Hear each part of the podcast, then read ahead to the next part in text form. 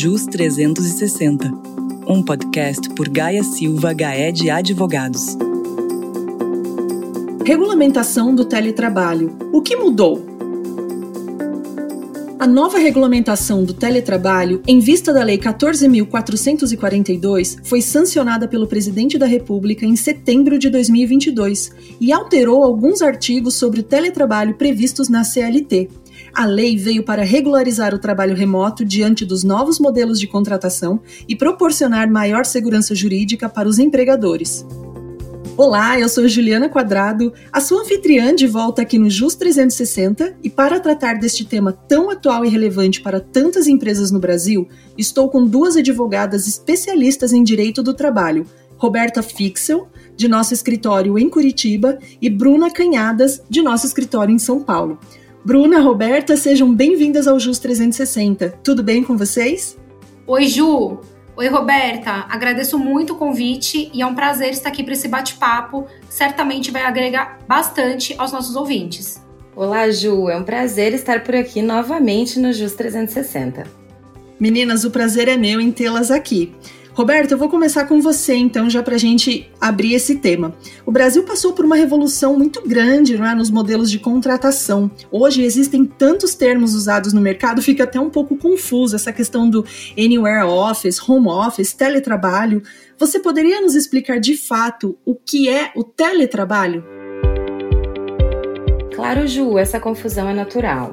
O teletrabalho consiste basicamente na prestação de serviços à distância utilizando tecnologia. Redes de telefonia, internet, outras formas de telecomunicação ou equipamentos específicos que possibilitem a prestação de serviços sem necessidade do empregado se deslocar até o ambiente da empresa. Ah, entendi. E essa modalidade de trabalho, ela é nova na legislação brasileira, Roberta? Sim, na prática ela é relativamente nova, Ju. O teletrabalho foi regulamentado em 2017 na reforma trabalhista, mas até então, qualquer trabalho remoto era conhecido como home office. Na verdade, o home office tratava mais sobre políticas internas de RH das empresas do que de uma lei propriamente dita. Na maioria dos casos, até a reforma trabalhista, o home office era apenas uma flexibilidade própria de cargos de alta gestão, diretores, gerentes, supervisores, etc. Na época em que a reforma trabalhista previu o teletrabalho em si, pareceu algo muito distante da realidade dos brasileiros. Contudo, em razão da pandemia, o teletrabalho acabou se tornando um dos temas mais abordados e debatidos no meio corporativo de 2020 para cá. O mercado corporativo precisou se adaptar à nova realidade, tendo em vista a condição de saúde que impediu o trabalho presencial por meses aqui no nosso país. Pois é, Roberto, eu lembro bem, né? Esse termo home office, ele era usado pelos recursos humanos, né, das empresas como uma moeda de troca, era um benefício ali, né, para os cargos de alta gestão. Mas agora na prática, né, a gente está falando aqui agora em 2022, qual é a diferença entre o teletrabalho e o home office? Interessante essa pergunta, Ju. Para a gente não confundir mais, acho que vale voltar um pouquinho na situação da pandemia. Com a calamidade pública que a gente enfrentou devido ao Covid, algumas medidas precisaram ser tomadas de maneira emergencial. A descoberta que o isolamento social seria uma das formas mais eficazes de proteção contra o vírus fez com que muitas empresas optassem pelo modelo de trabalho em home office, justamente para proteger os seus empregados. O home office nada mais é do que o trabalho que seria executado de forma presencial na empresa, sendo executado de casa. Porém, nem todo home office é considerado teletrabalho. A grande diferença entre as duas modalidades está justamente na regulamentação das atividades, como veremos a seguir. O teletrabalho é uma modalidade reconhecida por lei, diferente do home office. Ou seja, existem várias regras que os empregados e empregadores precisarão seguir nesse modelo de trabalho. Já o home office não é mencionado expressamente pela legislação, ou seja, a lei não muda absolutamente nada em relação ao trabalho presencial. Home office nada mais é do que trabalhar fora da empresa de forma pontual e não permanente, ao contrário do teletrabalho. Ah, entendi. De fato, não é, Roberta? De um dia para o outro, as empresas e organizações tiveram que se adaptar a essa nova realidade e, de certa forma, pressionou o governo a tomar algumas medidas, não foi? Foi isso mesmo. Em 22 de março de 2020, lá no início da pandemia, o presidente da República assinou uma medida provisória de número 927 que autorizou, em caráter emergencial naquela época, a alteração brusca do regime presencial ao regime de teletrabalho, sem nenhuma formalidade prévia. Além disso, dispôs sobre outras medidas a serem seguidas durante o período de calamidade pública. Entendi. Sobre essa MP, tem algo que você queira destacar? Sim, eu acho importante destacar a flexibilização do regime do trabalho presencial ao regime de teletrabalho. O empregador, independentemente da existência de acordo individual ou coletivo, foi dispensado deste registro prévio para alteração no contrato individual de trabalho, que era uma exigência da legislação anterior. Contudo, alerto que essa primeira medida provisória foi revogada e substituída por outra, de número 1108, em maio de 2022, que aperfeiçoou as exigências legais e dispôs sobre medidas mais significativas e relevantes sobre o tema. Essa segunda MP foi convertida em lei, dando origem à Lei 14442 de 2022. Roberto, então, será que a gente pode afirmar que essa nova MP de número 1108 de 2022, ela foi instituída pela então retomada, né, pós-pandemia? Há algumas tendências do mercado que foram refletidas nessa nova medida? Com certeza, Ju. Estudos mostram que 43% dos brasileiros buscam mais flexibilidade no trabalho e já pensam em modelos de trabalho remotos e híbridos. Nesse sentido, grande parte dos profissionais atualmente acredita que suas equipes trabalham melhor quando em regime híbrido. Ou seja, uns dias presencialmente no escritório, outros dias em home office ou em anywhere office. Ou seja, não necessariamente as pessoas precisam trabalhar de casa quando prestam esse serviço remoto. Podem trabalhar de outra cidade, podem trabalhar de coworkings, podem trabalhar da casa dos pais. Os empregados relatam também que imaginam que as empresas onde trabalham seriam mais bem-sucedidas se passassem a adotar esse regime mais flexível. Inclusive, essa modalidade tem servido também como ferramenta de retenção de talentos, tendo em vista as preferências que relatamos pelos colaboradores brasileiros. Legal, Roberta. Agora minha próxima pergunta vai para a Bruna. Bruna, como que essa tendência dos profissionais e do próprio mercado refletiram nessa legislação atual? Oi, Ju, vamos lá. Ó. A primeira coisa que certamente merece destaque é que essa nova regulamentação do teletrabalho alterou o artigo 75 da CLT, que eu tomo até aqui a liberdade de contar para você como ficou esse texto. A narrativa hoje é: a prestação de serviços fora das dependências do empregador, de maneira preponderante ou não, com a utilização de tecnologias de informação e de comunicação que, por sua natureza, não se configure como trabalho externo. Então, para essa lei atual, o comparecimento do colaborador, ainda que habitual, nas dependências da empresa, para a realização de atividades específicas que exijam a presença dele, não descaracteriza o teletrabalho. Então hoje a gente tem assim uma instituição muito mais flexível. Eu continuo trabalhando de uma forma 100% home office e ainda que eventual e pontualmente eu vá à empresa ou ao escritório, isso não vai descaracterizar o regime do teletrabalho. Bacana, Bruni. A gente vê muito isso, né? Às vezes a pessoa trabalha a semana inteira de casa, mas tem um dia específico que ela tem reuniões, ela tem muita coisa importante para fazer e tem criança em casa, tem outras pessoas, ela prefere ir até a empresa né, para ter um dia mais produtivo e conseguir se concentrar melhor no trabalho. Agora, sobre esse ponto, é, já que a gente está falando da rotina do teletrabalho, como que fica a rotina do empregado nessa jornada de teletrabalho? Então, Ju, eis aí também uma mudança. A jornada agora do teletrabalhador passou a ser objeto de controle, excepcionando-se aquele que prestar serviços por produção ou tarefa. Logicamente, porque aí a gente consegue mensurar a carga horária de acordo com a produtividade. Mas, em regra, o teletrabalhador agora tem um controle de horário.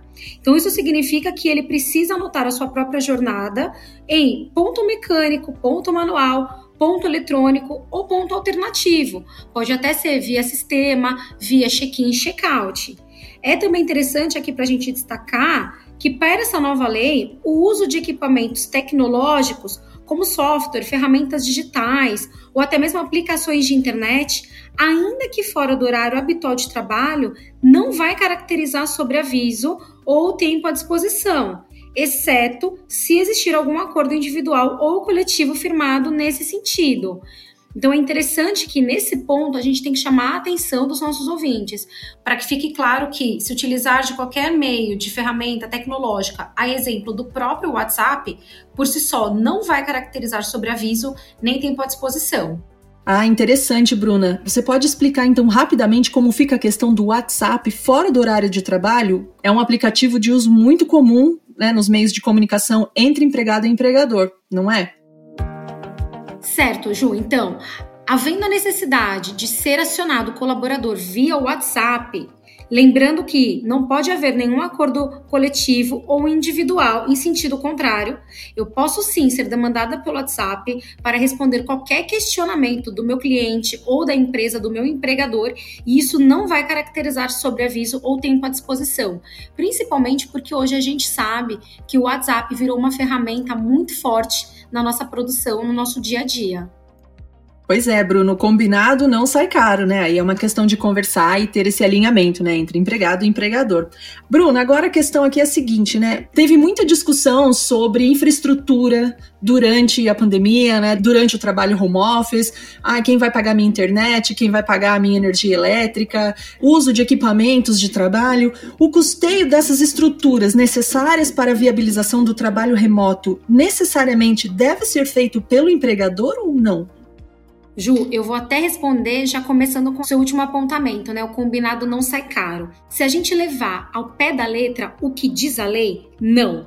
A lei dispõe que essa questão do custeio dos equipamentos, dos acessórios, reembolso de despesas, enfim, tudo deve ser previsto no contrato ou no aditivo.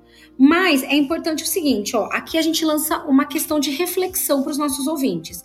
É de interesse da empresa que o seu empregado tenha boas e efetivas condições de trabalho.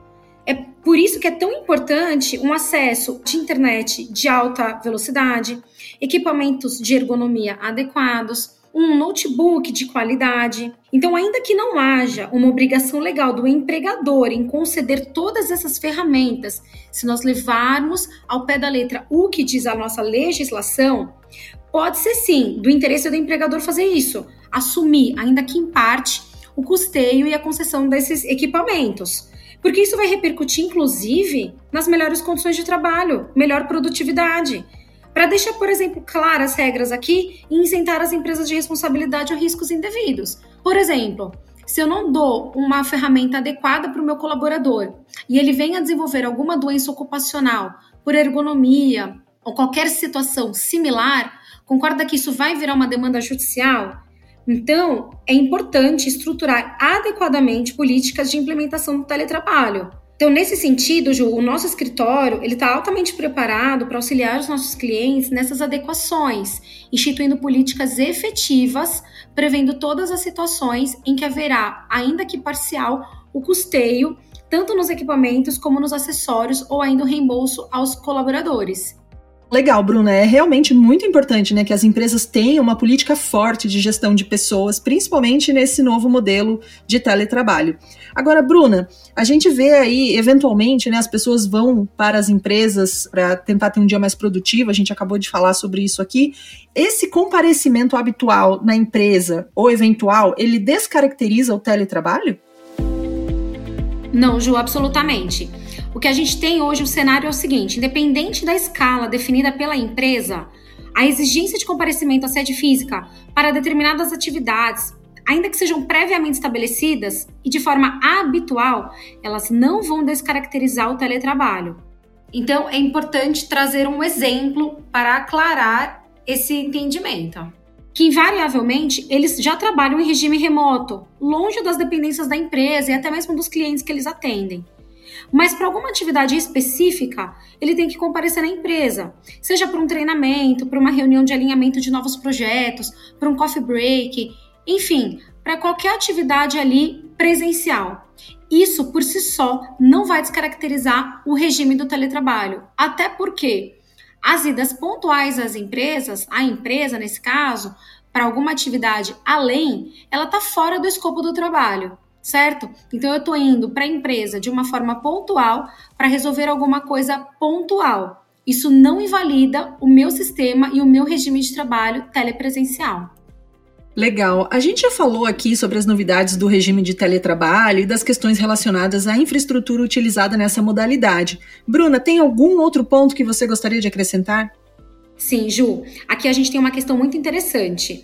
Essa medida provisória, que foi convertida em lei agora em setembro, ela inovou e regulamentou situações dos estagiários e dos aprendizes. Então, mesmo já tendo ocorrido na prática, no decorrer da pandemia, a questão do teletrabalho desses dois grupos, Agora a matéria foi de fato formalmente regulamentada. Então é certo que, em razão do que o mundo presenciou né, em 2020, por ocasião da pandemia do Covid-19, os empregados e os empregadores, eles foram lançados ali na realidade do trabalho remoto. Até então muito estereotipado né, no nosso mercado de trabalho. As pessoas tinham uma resistência muito grande à implementação desse sistema, principalmente no nosso país. Então, agora, essa regulamentação formal é um grande avanço. E aí nós acreditamos que, de fato, esse modelo veio para ficar. Sem dúvidas. Agora, pessoal, a gente escuta muito falar né, num termo novo agora, o nômade digital, né? Aquela pessoa que trabalha de qualquer lugar, né? Ainda que nesse modelo de teletrabalho, as pessoas, como a Roberta comentou, vai trabalhar da casa dos pais, vai para praia, vai inclusive para outro país, né? Roberta, como que fica nestes casos em que a prestação dos serviços ela extrapola a base territorial do empregador?